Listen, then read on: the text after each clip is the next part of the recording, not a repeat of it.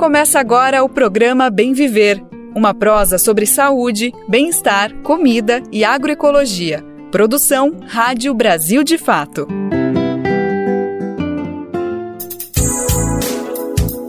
Olá, gente querida! Hoje é quarta-feira, 13 de dezembro de 2023. Eu, Daniel Lamir, tô de volta por aqui, viu?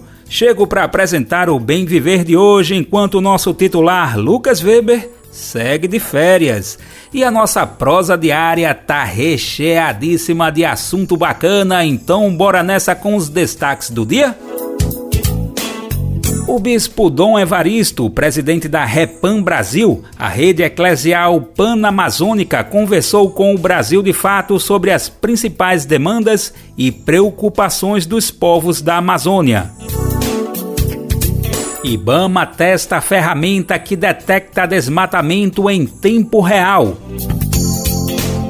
A escritora Conceição Evaristo se torna a primeira mulher negra a receber o título honoris causa pela Universidade Federal do Paraná. O programa Desenrola Brasil será prorrogado até março.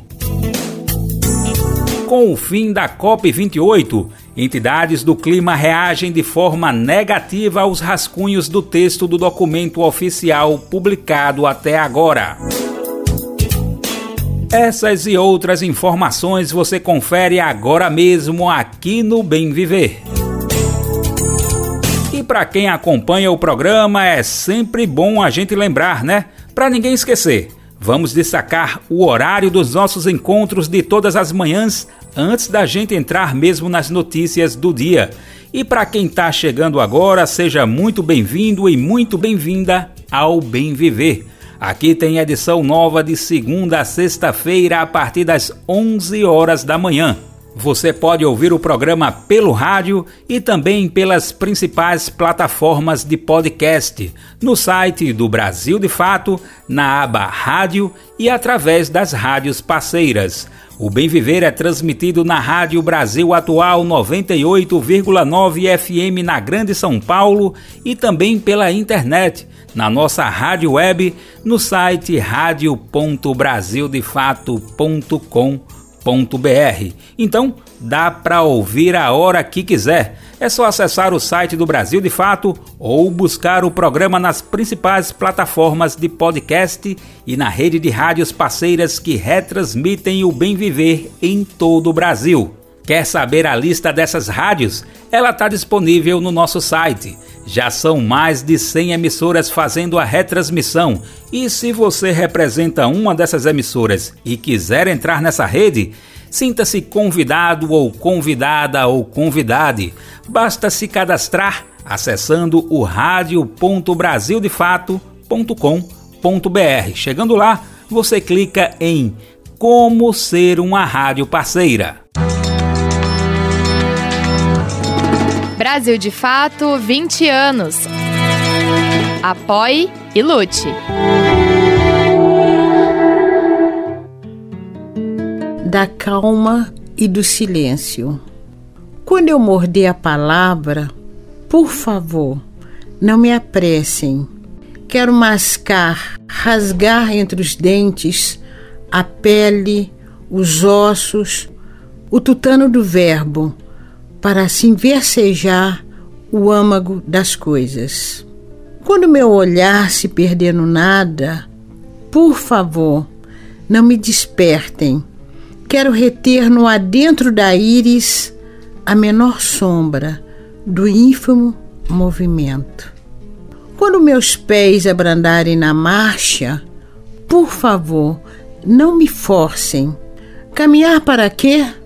Deixe-me quedar Deixe-me quieta, na aparente inércia. Nem todo viandante anda estradas. Há mundos submersos que só o silêncio da poesia penetra.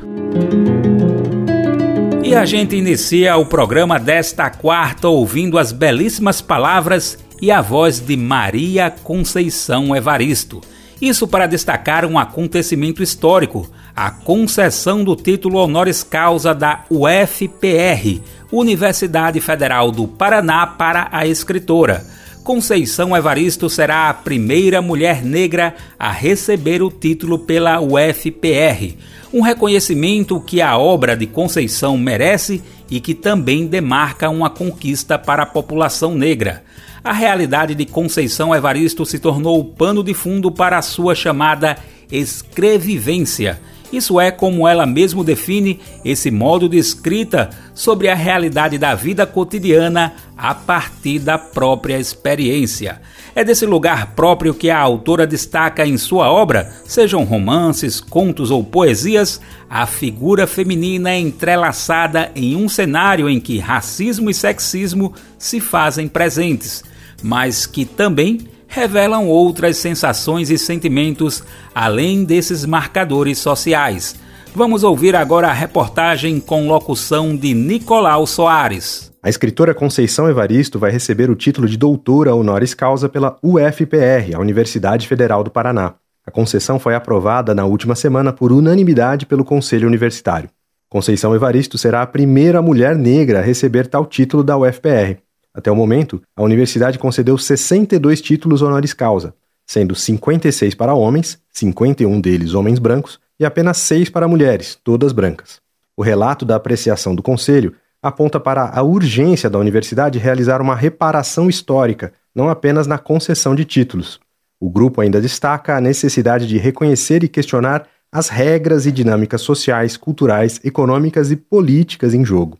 De acordo com o texto, esse cenário dificulta o acesso para as mulheres, em especial as negras, dentro e fora do mundo acadêmico. As palavras do documento ainda ressaltam a importância de reconhecer os méritos de Conceição Evaristo como grande intelectual, artista e figura pública. O título de doutora honoris causa é concedido a pesquisadoras e pesquisadores que, em sua atuação profissional, contribuíram decisivamente para a construção do conhecimento em sua respectiva área. Conceição Evaristo nasceu em Belo Horizonte, Minas Gerais, em 1946. Ela se mudou para o Rio de Janeiro em 1973, onde integrou os quadros do magistério da capital até 2006. Formou-se em letras pela Universidade Federal do Rio de Janeiro em 1990. Recebeu o título de mestre em Letras e Literatura Brasileira pela PUC do Rio em 96. Em 2011, concluiu seu doutorado em Letras e Literatura Comparada na Universidade Federal Fluminense. Sua produção literária inclui livros de romance, poesia e contos. Em 2015, ganhou o Prêmio Jabuti de Literatura na categoria Contos e Crônicas, com a obra Olhos d'Água. Em 2018, foi candidata a uma cadeira na Academia Brasileira de Letras. De São Paulo, da Rádio Brasil de Fato, com informações da redação no Paraná, locução Nicolau Soares. Olha aí, fica a dica, hein? Para quem ainda não teve a oportunidade de conhecer a obra de Conceição Evaristo, essa é uma das muitas dicas. Além de ler, essa também é uma ótima dica para presentear alguém ou a si mesmo com uma boa leitura nesse final de ano, né? E a gente segue com o nosso Bem Viver trazendo uma entrevista com o bispo Dom Evaristo. Ele é presidente da Repam Brasil a rede eclesial panamazônica. Nos meses de setembro e outubro, os bispos que integram a rede fizeram um levantamento sobre algumas demandas e preocupações dos povos da Amazônia relacionadas aos efeitos da crise climática na região a conversa foi puxada pelo repórter Kaique Santos. Terminou no último dia 23 de novembro a agenda de quatro dias dos bispos da Amazônia em Brasília. Eles participaram de encontros nos Ministérios do Meio Ambiente, Minas e Energia, Casa Civil, Secretaria-Geral da Presidência e Supremo Tribunal Federal. O objetivo principal da iniciativa foi colocar em pauta e discutir as demandas e preocupações dos povos amazônicos com relação aos direitos territoriais, impactos de projetos econômicos e a crise climática. E sobre este tema, nós vamos conversar agora com o bispo Dom Evaristo Pascoal Spengler, presidente da rede eclesial Panamazônica Repan Brasil. Olá, Dom Evaristo, seja bem-vindo ao programa Bem Viver. É, obrigado e a minha saudação a todos que nos acompanham nesse momento. Dom Evaristo, uma das pautas centrais desse encontro em Brasília foi justamente a gravidade da situação da Amazônia. Você, com outros membros da Repan, levaram um documento com problemas levantados juntos, eh, junto aos povos do território ao longo de dois meses. Pontua para a gente quais são alguns desses problemas. Sim, a, a REPAN, que é a Rede Eclesial Panamazônica, que ela está instalada nos nove países da Amazônia, e nós somos a REPAN Brasil, então é, estamos atuando em seis regionais da CNBB, que inclui os nove estados da Amazônia Legal no Brasil. Durante os meses de setembro e outubro, fizemos todo um levantamento, uma pesquisa, um, um escutar os povos da região através da Caritas, através do Conselho Pastoral dos Pescadores, Conselho Indigenista Missionário e vários outros organismos e os comitês da REPAN que estão nos territórios. Esse levantamento aconteceu no momento de uma grande crise climática que atinge fortemente a Amazônia. Muitas comunidades nesse momento estão isoladas é, totalmente porque os rios baixaram muito seus níveis é, não tem mais acesso de chegada e saída da população, a fome, a falta de água potável e há uma crise então que está afetando com a mortandade de peixes. Num único lago em Tefé morreram 120 botos, ou seja, os botos que lá existiam não suportaram o calor das águas que chegaram nesse momento a 38 graus, a, a temperatura máxima anteriormente atingida a 32 graus. Significa que algo de muito sério está acontecendo. Então, nós levamos essa questão climática para vários ministérios do governo, porque essa é uma questão transversal que abrange a toda a população e abrange também o governo em todas as suas ações, mas tratamos muito também das questões dos povos indígenas, povos ribeirinhos, os povos quilombolas, que aqui moram na Amazônia, a questão agrária, o problema da terra é muito grave na Amazônia porque existe muita grilagem. Há pessoas que chegam de fora, se dizem donas das terras. Eu só vou dar um único exemplo no Pará, por exemplo. Se fôssemos juntar todos os documentos de terra, um ao lado do outro, e colocar essa terra disponível para todos, precisaríamos de três camadas, ou seja, três andares de terra para o, o estado do Pará. Tanto assim, é a questão da irregularidade de terras na Amazônia. Mas também é, abordamos a questão do modo que se faz o desenvolvimento na Amazônia.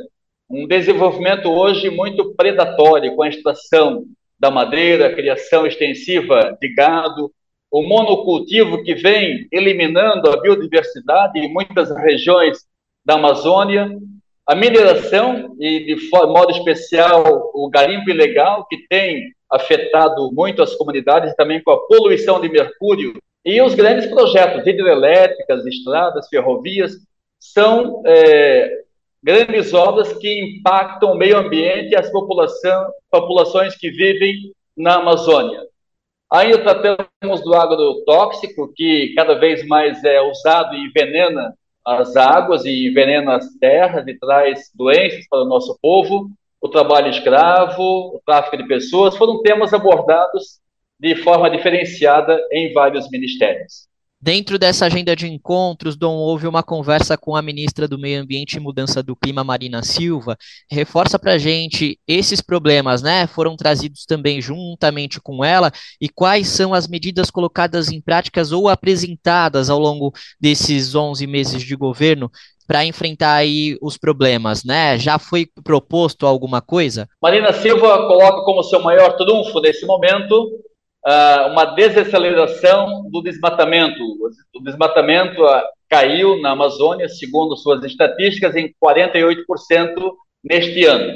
Nós não tivemos como checar de fato esse número, mas alguns colocam como ah, a queda de 22%, mas de fato existe um, uma queda no nível de desmatamento na Amazônia. Só que a gente sabe que uh, depende muito de uma fiscalização permanente do governo para que as ações de desmatamento possam continuar caindo. Em tempo real, quando, é, digamos, as ações chegam muito posterior ao crime, incêndio, desmatamento, sabemos que é, a tendência é um crescimento maior. Então, é preciso uma aceleração da fiscalização em tempo real, mas também colocamos a questão da poluição das águas, do ar, com a, as queimadas, mas também com o mercúrio. O garimpo ilegal ele tem contaminado é, um quarto dos peixes na Amazônia, segundo pesquisas da Fiocruz. De modo especial, no Acre, uma criança que consome peixes regularmente, ela vai estar com 32 vezes o nível de mercúrio acima do recomendado pela saúde pública.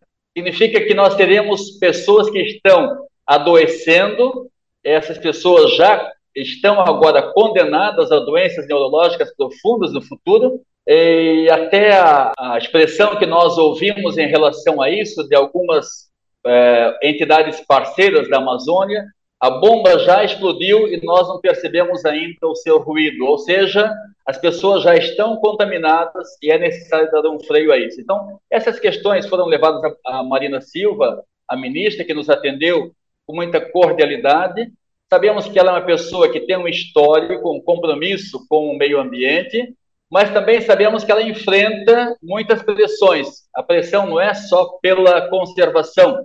Talvez as maiores demandas sejam, de fato, para uma, um crescimento econômico desenfreado que não leva em conta o meio ambiente. Então, é, caminhar no meio de tantas pressões, é necessário também que a sociedade civil se mobilize e dê sustentabilidade a um governo que quer conservar a Amazônia. Muitas vezes se percebe um distanciamento da população a respeito desses assuntos, como se não afetasse diretamente a todos. Você já trouxe um pouco é, sobre isso, de que na verdade afeta todo mundo. Qual a importância da sociedade estar ciente e envolvida com esses temas e como todas as pessoas podem ajudar de alguma forma com as soluções e proposições?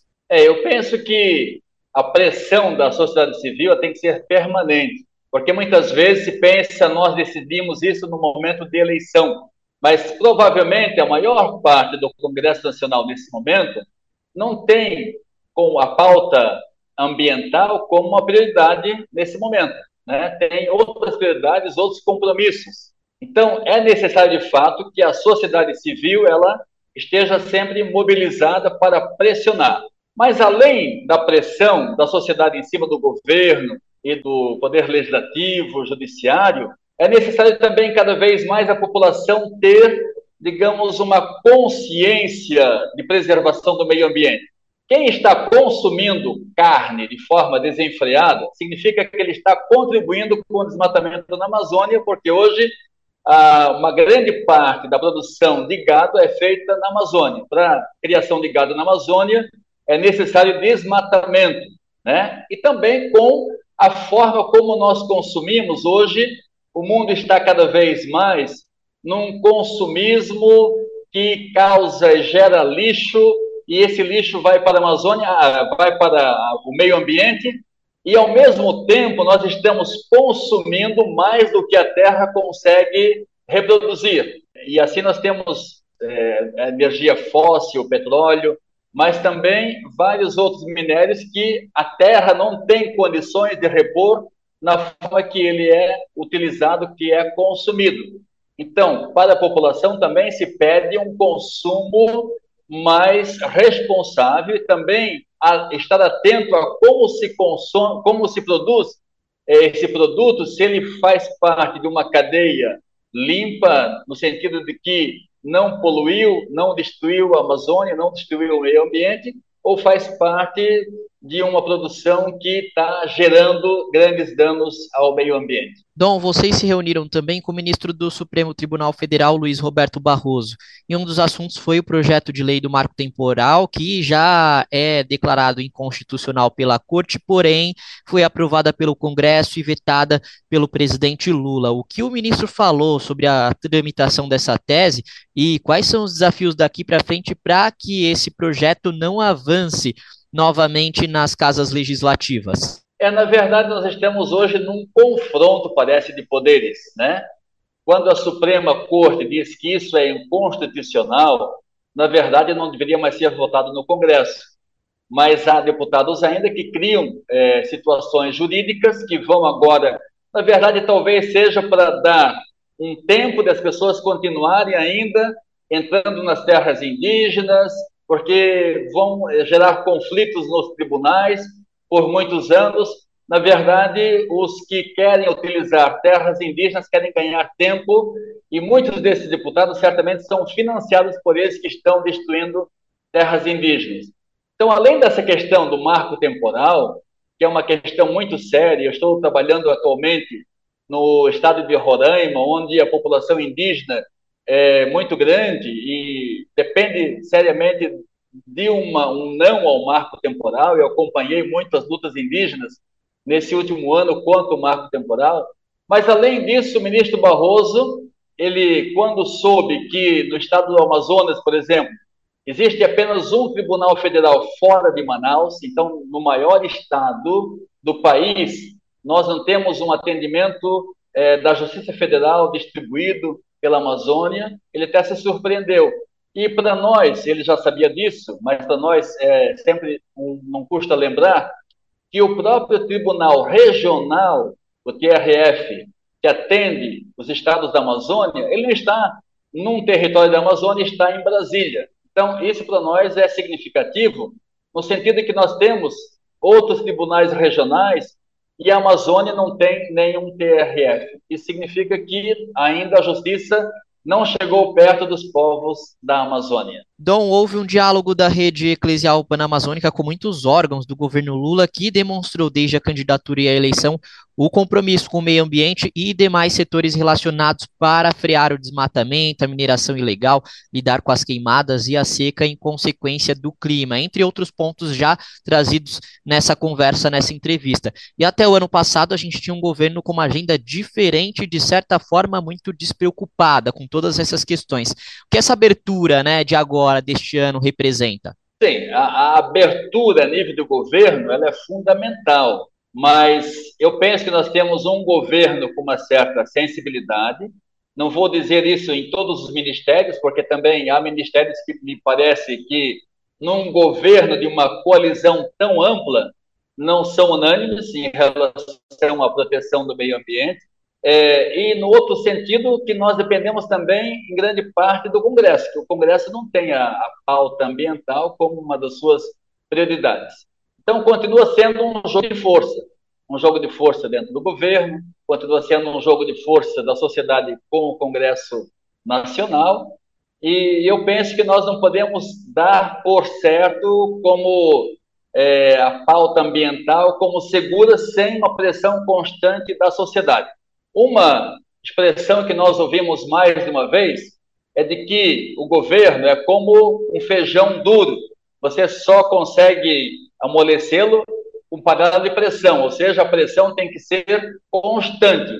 A sociedade não pode se desmobilizar em nenhum momento. Certo, Dom, para a gente fechar, né, é importante aí o que você citou nessa última pergunta, porque infelizmente ainda é forte a presença da bancada ruralista no Congresso. E aí é o que influencia aí muitos dos problemas também, né, relacionados que é, vocês trataram lá em Brasília e, e, que estamos conversando aqui agora. Já a expectativa para uma agenda futura lá em Brasília para tratar sobre esses problemas e, e as ações encaminhadas, de que forma a Repan vai acompanhar tudo que foi discutido? Sim, nós recebemos é, da parte do governo, através da Secretaria-Geral da União e a, o Ministério da Casa Civil, um encontro único com eles em vista de dar uma resposta global a todas as demandas da Repan, como uma resposta de governo.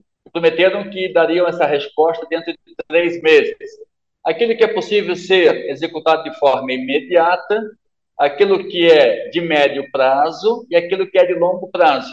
Então, eles darão essa resposta oficial à Repan e depois nós continuaremos a monitorar, acompanhar a execução daquilo que é promessa nesse momento. Ótimo, obrigado, Dom Evaristo Pascoal Spengler, bispo da Diocese de Roraima e presidente da Rede Eclesial Panamazônica Repam Brasil.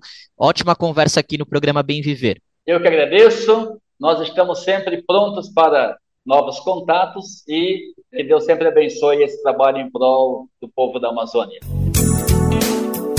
E falando sobre clima, a COP28 chegou ao fim na última terça-feira, 12 de dezembro, e um dentre os vários pontos destacados na conferência foi a inclusão das crianças na agenda climática. Olha, não é de hoje que as crianças e jovens protagonizam cada vez mais a luta em defesa do meio ambiente, o que representa uma juventude preocupada com seu futuro e o futuro das próximas gerações Segundo dados do Unicef, o Fundo das Nações Unidas para a Infância, quase metade da população infantil do mundo vive em locais expostos a eventos climáticos intensos. Esse dado e o próprio protagonismo infanto-juvenil em eventos e tomadas de decisão, como a Conferência do Clima da ONU, mostram a necessidade da inclusão das crianças e adolescentes na agenda. E esse é mais um desafio que se apresenta para o Brasil que vai sediar a COP30 em 2025. Vamos conferir agora a reportagem com locução de Gabriela Moncal. A COP28, realizada em Dubai, foi marcada não apenas por discussões técnicas sobre mudanças climáticas. A conferência também fica marcada por um chamado urgente à inclusão das crianças nas decisões climáticas globais. Em entrevista ao Brasil de Fato, JP Amaral, gerente de natureza do Instituto Alana, compartilhou informações sobre o papel das crianças na agenda climática. Além disso, ele destacou a necessidade da participação efetiva das crianças na COP30 no Brasil. Quase um bilhão de crianças, metade da população infantil global, vive em áreas de alto risco climático. Essa parte da população enfrenta impactos como enchentes, secas, insegurança alimentar e poluição.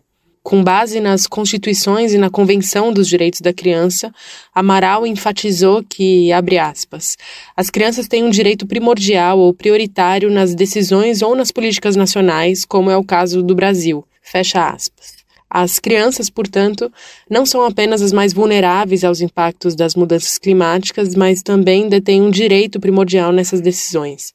A visão do Instituto Alana para a COP30 é ambiciosa e centrada na participação efetiva das crianças. A proposta defende a aprovação de um diálogo formal de especialistas que aprofunde a criação de um acordo transversal para incluir as crianças em todas as decisões climáticas. Ele espera que essa iniciativa seja incorporada nas metas dos países, especialmente na atualização das metas das nações determinadas nacionalmente. Amaral também enfatiza a importância de uma COP30 paralela focada nas crianças, não apenas como um evento isolado, mas como um legado que impactará positivamente as discussões climáticas globais. O gerente do Instituto Alana ressaltou a necessidade de uma agenda educacional mais robusta na COP. Ele argumenta a favor de uma educação climática brasileira baseada na natureza e nos saberes dos povos tradicionais, tornando a linguagem climática mais acessível a todos. Para garantir que as crianças sejam consideradas nas ações climáticas, Amaral destaca a importância de critérios específicos para apoiar medidas de adaptação e perdas e danos direcionadas às crianças. Apenas 2,5% dos fundos climáticos mundiais atualmente consideram crianças nos seus critérios. À medida que a COP28 avança, a esperança é que as crianças não apenas sejam reconhecidas, mas que suas vozes e necessidades orientem efetivamente as ações globais contra as mudanças climáticas. De São Paulo, da Rádio Brasil de Fato, com reportagem de Elitiel Guedes, locução Gabriela Moncal. Outra discussão sobre a COP28 tem sido a reação dos movimentos e entidades ambientalistas relacionadas ao esboço do texto do documento final da conferência. O principal ponto gira em torno da eliminação progressiva dos combustíveis fósseis, que até o momento não foi citado de maneira explícita no esboço. Vamos conferir a matéria com locução de Denise Salomão. Entidades internacionais do clima demonstraram insatisfação e decepção com o mais recente rascunho para o documento oficial da COP28. O esboço divulgado na segunda, dia 11, não menciona a previsão de eliminação do uso de combustíveis fósseis e sim sua substituição. A COP28, a Conferência das Nações Unidas sobre Mudanças do Clima de 2023, segue até esta quarta, dia 13, em Dubai, nos Emirados Árabes. Os rascunhos de texto servem de base para o documento final da COP, que precisa do apoio de todas as nações participantes do evento para ser aprovado. A mudança no texto relativa aos combustíveis fósseis atende a pressões de grandes produtores de petróleo como a Arábia Saudita e Rússia.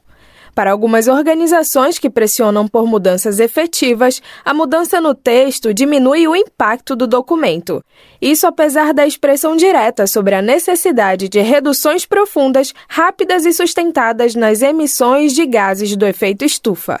Para Camila Jardim, do Greenpeace Brasil, a proposta de acordo para o balanço global divulgada nesta reta final da COP28 é surpreendentemente fraca. Para ela, o texto ignora as demandas da sociedade civil ao não promover um acordo global pelo fim progressivo dos combustíveis fósseis. Para Camila, o texto também é frustrante aos países em desenvolvimento por não oferecer os meios de implementação para a transição energética. Nas palavras da pesquisadora, o documento tem armadilhas ao falar de maneira vaga sobre aumento no uso de energias renováveis. Por sua vez, a Organização Internacional 350.org, que atua pelo fim do uso dos combustíveis fósseis, classificou o texto como vago, evasivo e extremamente decepcionante. A organização avalia que a proposta para o documento está distante da resposta urgente que a crise climática exige. Já o Instituto Talanoa avalia que o texto, abre aspas, quebra as expectativas da sociedade, fecha aspas. De Belém, da Rádio Brasil de Fato, com informações da redação e da Agência Brasil. Locução, Denise Salomão.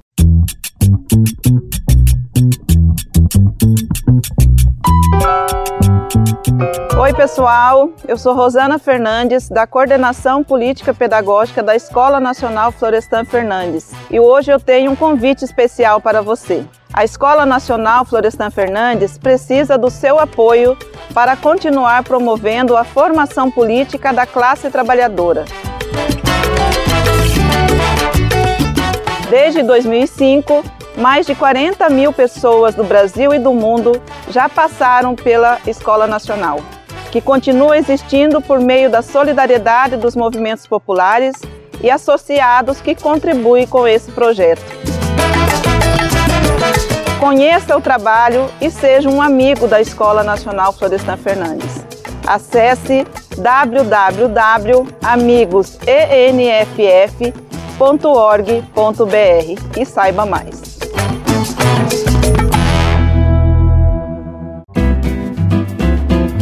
Programa Bem Viver, sua edição diária sobre saúde, bem-estar, comida e agroecologia.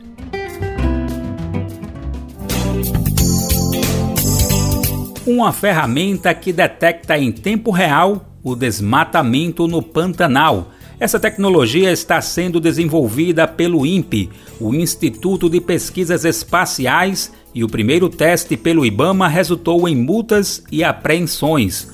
O objetivo é melhorar a fiscalização pelo órgão, além de monitorar as queimadas provocadas pela estiagem severa. A reportagem é de Gabriel Correa, da Rádio Agência Nacional. Operação do Ibama identificou mais de 4 mil hectares de terra desmatada no Pantanal do Mato Grosso apenas no mês passado. A ação contra a derrubada de vegetação ilegal foi o primeiro teste de uma nova ferramenta de detecção de desmatamento em tempo real no bioma. A tecnologia ainda está em desenvolvimento pelo INPE, o Instituto Nacional de Pesquisas Espaciais.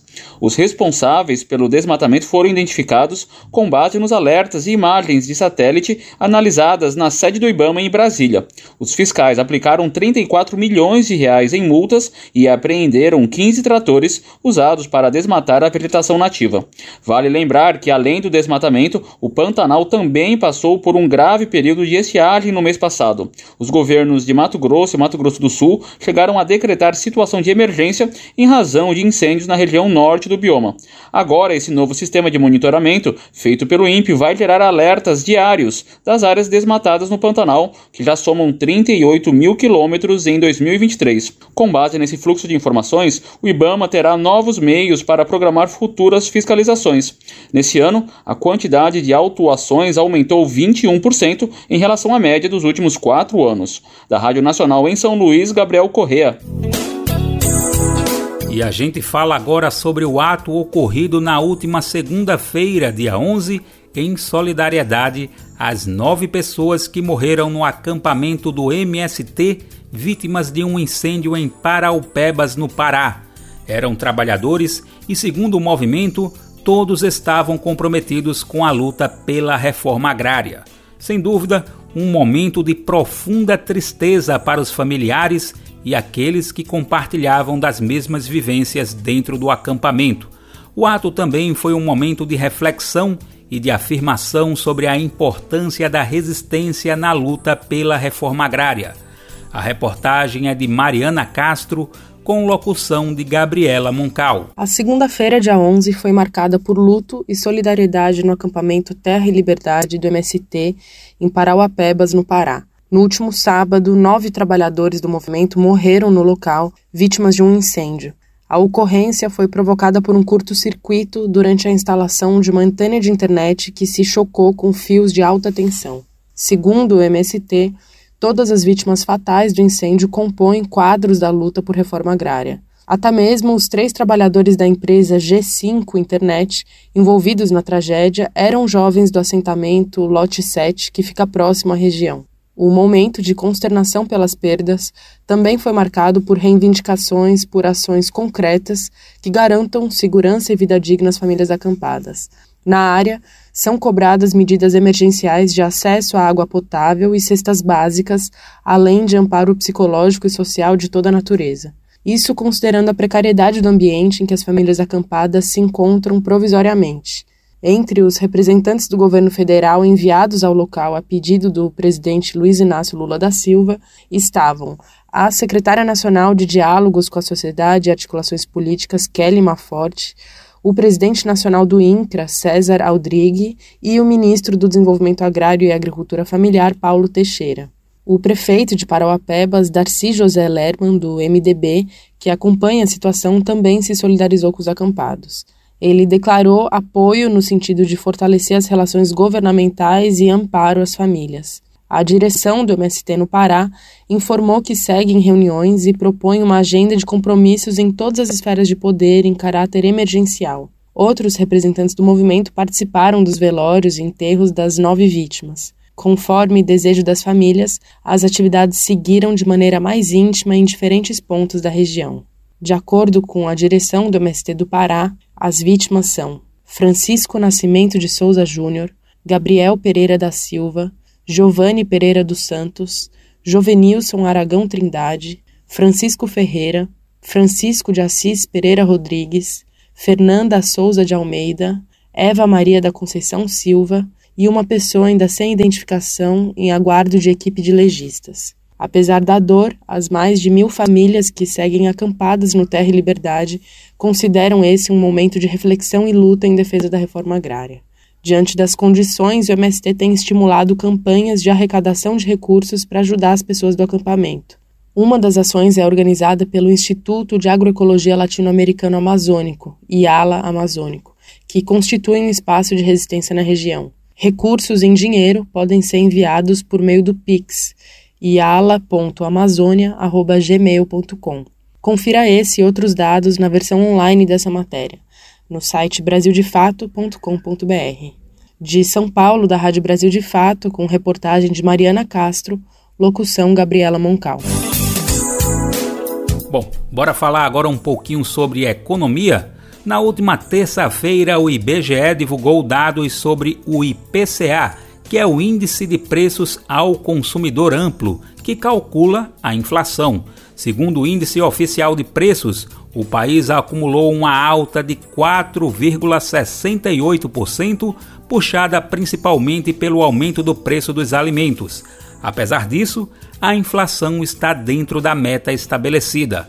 Vamos ouvir agora na reportagem com locução de Talita Pires. O preço da cesta de produtos mais consumida no país subiu 0,28% em novembro.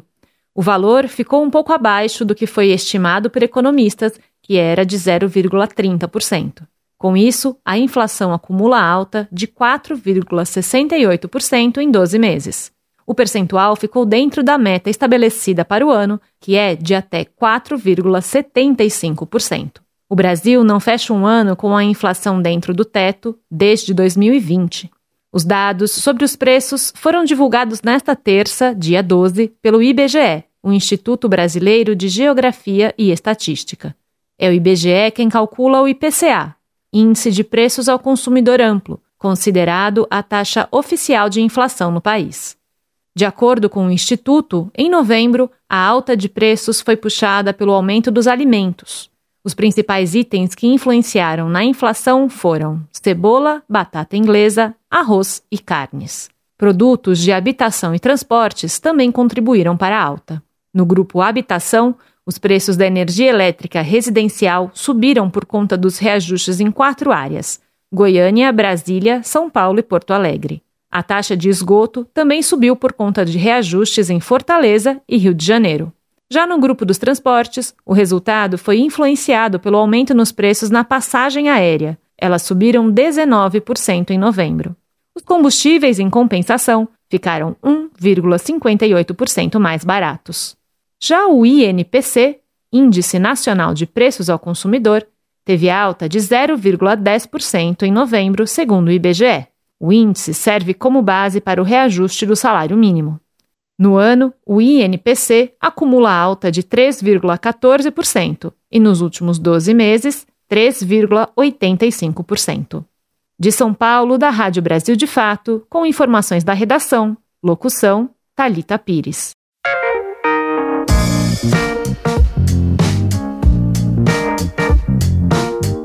Oi, pessoal. Eu sou Rosana Fernandes, da Coordenação Política Pedagógica da Escola Nacional Florestan Fernandes. E hoje eu tenho um convite especial para você. A Escola Nacional Florestan Fernandes precisa do seu apoio para continuar promovendo a formação política da classe trabalhadora. Desde 2005, mais de 40 mil pessoas do Brasil e do mundo já passaram pela Escola Nacional que continua existindo por meio da solidariedade dos movimentos populares e associados que contribuem com esse projeto. Conheça o trabalho e seja um amigo da Escola Nacional Florestan Fernandes. Acesse www.amigosenff.org.br e saiba mais.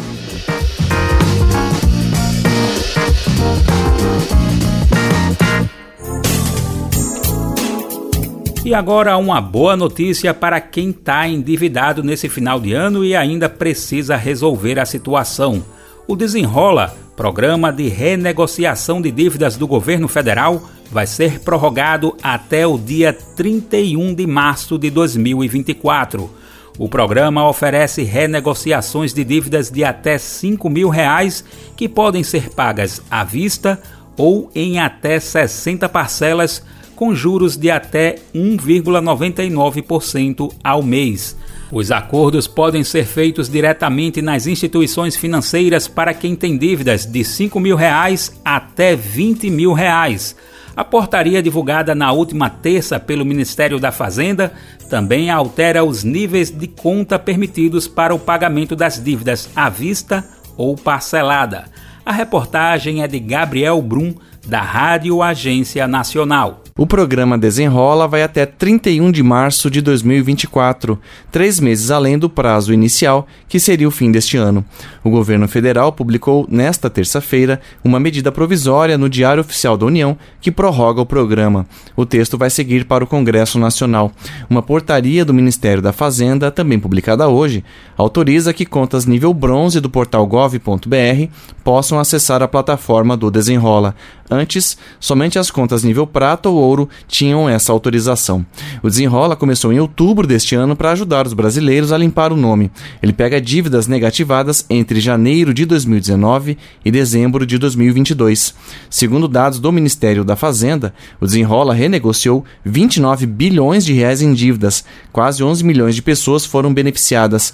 Em média, o valor renegociado foi de 250 reais para pagamento à vista e de 790 reais quando a opção foi o pagamento parcelado.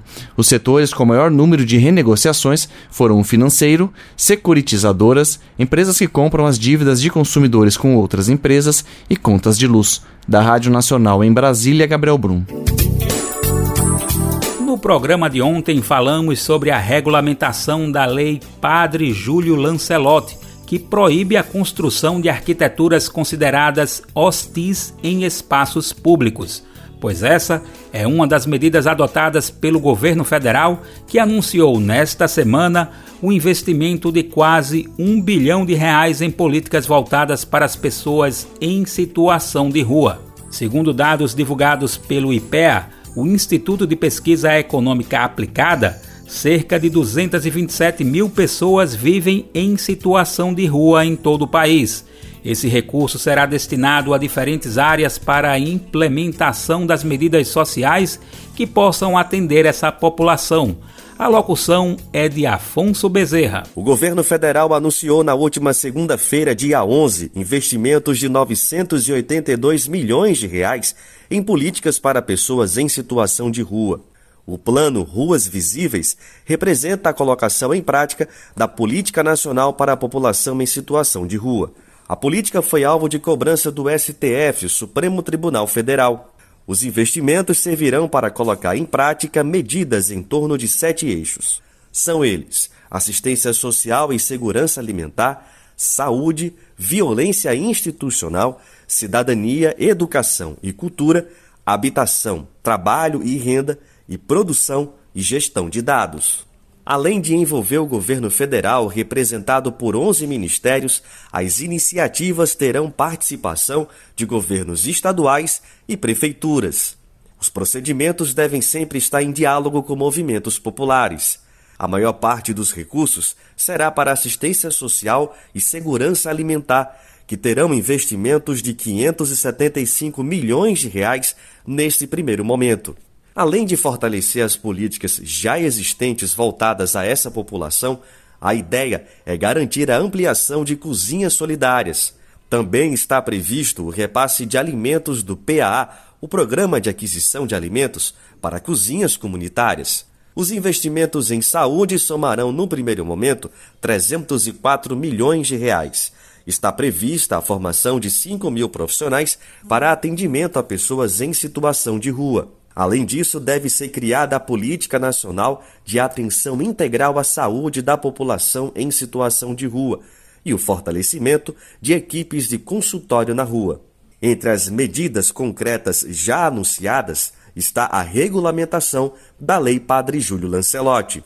A medida proíbe o uso de construções hostis em espaços livres de uso público, como a colocação de pedras embaixo de viadutos a legislação deve ser adaptada e regulamentada pelos municípios até dezembro de 2024. Dados também divulgados na segunda-feira pelo IPEA, o Instituto de Pesquisa Econômica Aplicada, mostram que há 227 mil pessoas em situação de rua no país. A maioria dessa população aponta problemas familiares e desemprego como as principais razões para explicar a circunstância. De Recife, da Rádio Brasil de Fato, com informações da redação, Afonso Bezerra.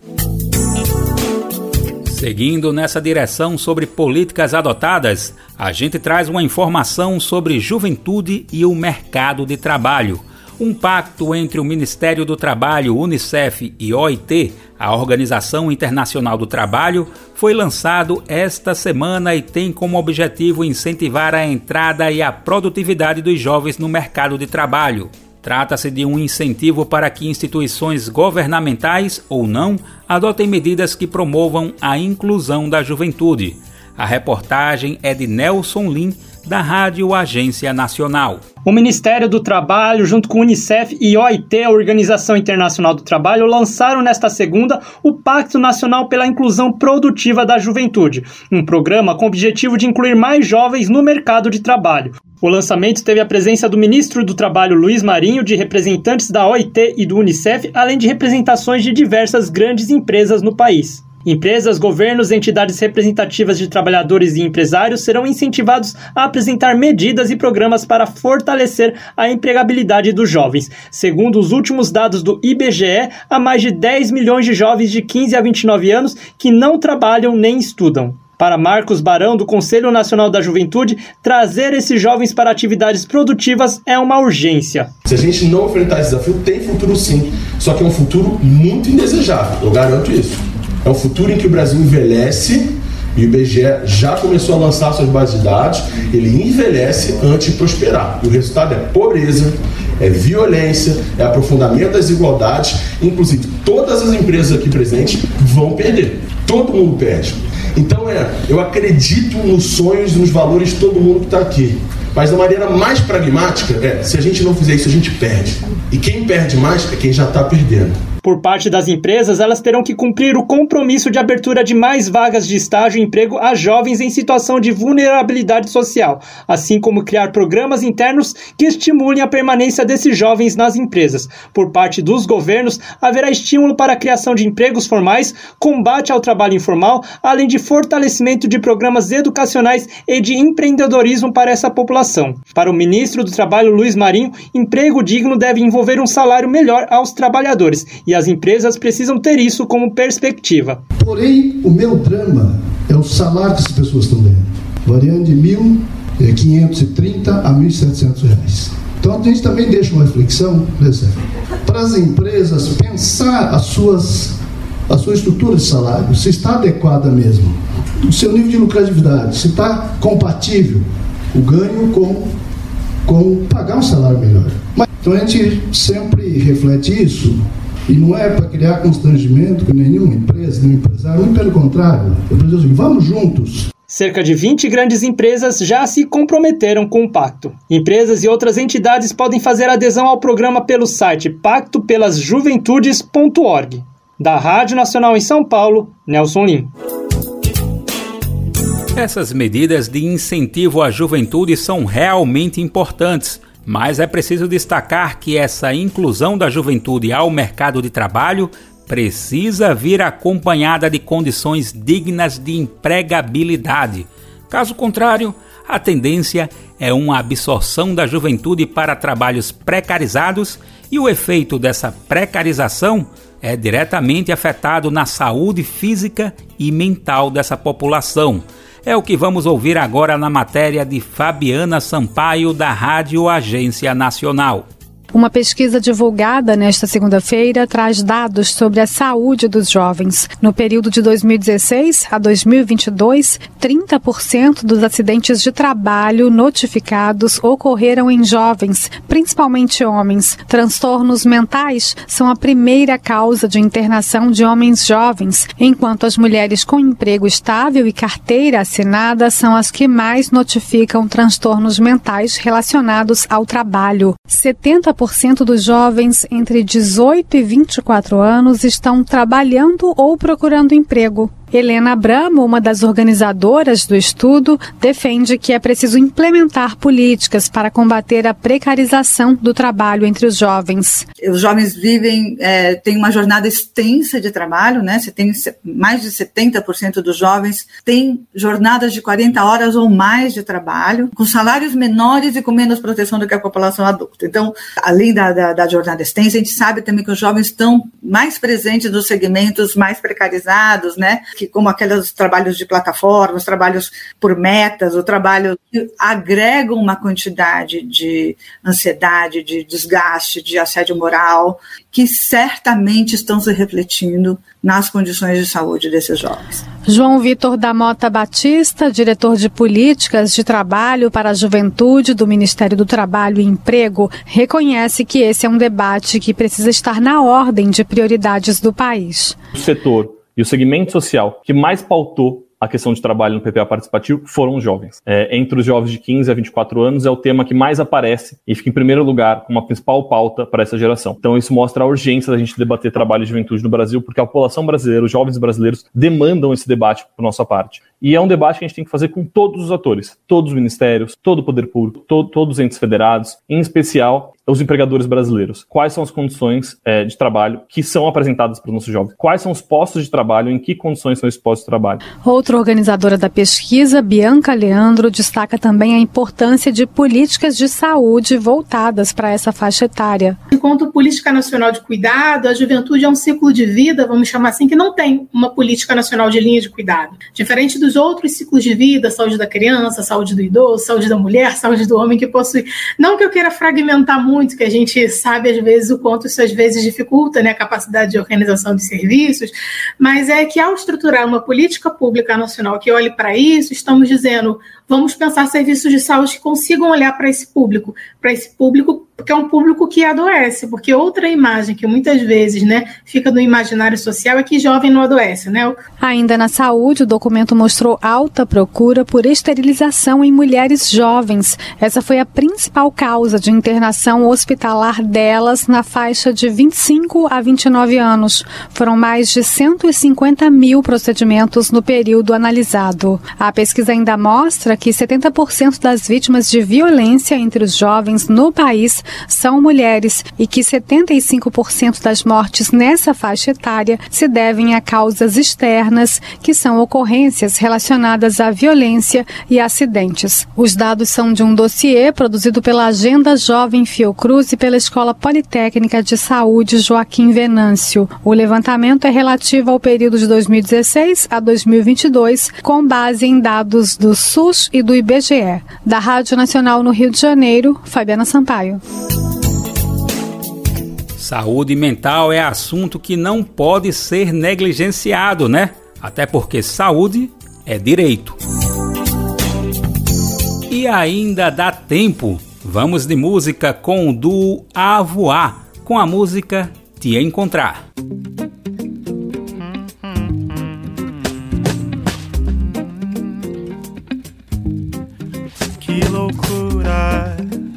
Eu reclamava da vida dura, não ter tempo pra passear. E agora, menino, veja a ironia do destino. Tô cheio de tempo pra passear. Da, da sala pra, pra cozinha, da cozinha pro sofá. Se o tempo que tenho é meu. Se não, quem que escolheu? Se já morreu aquele velho jeito de enxergar.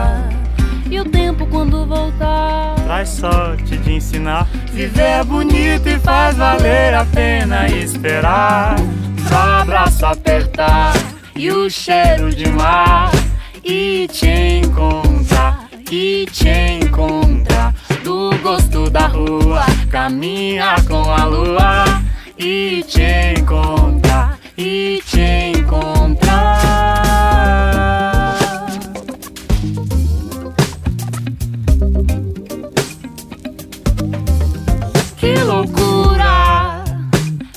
Reclamava da vida dura, não ter tempo pra passear. E agora, menino, veja a ironia do destino. Tô cheio de tempo pra passear. Da sala pra cozinha, da cozinha pro sofá. Se o tempo que tenho é meu, ah. se não, quem que escolheu? Se já morreu aquele velho jeito de enxergar. E o tempo quando voltar traz sorte de ensinar. Viver é bonito e faz valer a pena esperar.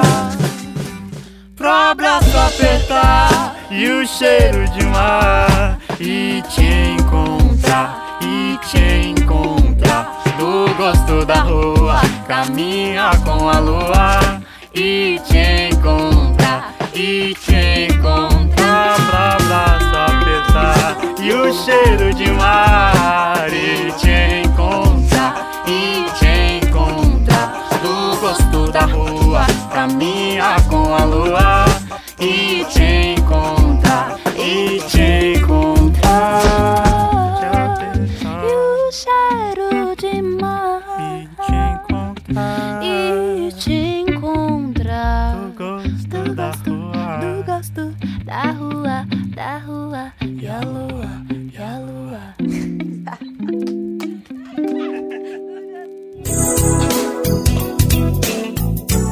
assim a gente encerra a edição de hoje. Amanhã a gente tá de volta aqui com o Bem Viver. Lembrando que o programa fica disponível a partir das 11 horas da manhã. Você pode nos ouvir na Rádio Brasil Atual 98,9 FM na Grande São Paulo ou no site radio.brasildefato.com.br. O programa vai ao ar em diversas rádios pelo país. A lista completa de emissoras que retransmitem o Bem Viver você encontra no nosso site, na matéria de divulgação diária do programa. E aqui aproveitamos para agradecer esses veículos por estarem com a gente. O Bem Viver também fica disponível como podcast no Spotify, Deezer, iTunes e Google Podcasts. A apresentação do programa de hoje foi comigo, Daniel Lamir. O roteiro foi com Denise Salomão. Edição e produção do programa com Daniel Lamir, Denise Salomão e Douglas Matos. Trabalhos técnicos de André Paroche, Adilson Oliveira e Lua Gatinone. Coordenação de Rádio e TV Monize Ravena. Direção de programas de áudio Camila Salmásio. Direção executiva Nina Fidelis. Apoio Equipe de Jornalismo do Brasil de Fato. Você ouviu o programa Bem Viver, uma prosa sobre saúde, bem-estar, comida e agroecologia. Produção Rádio Brasil de Fato.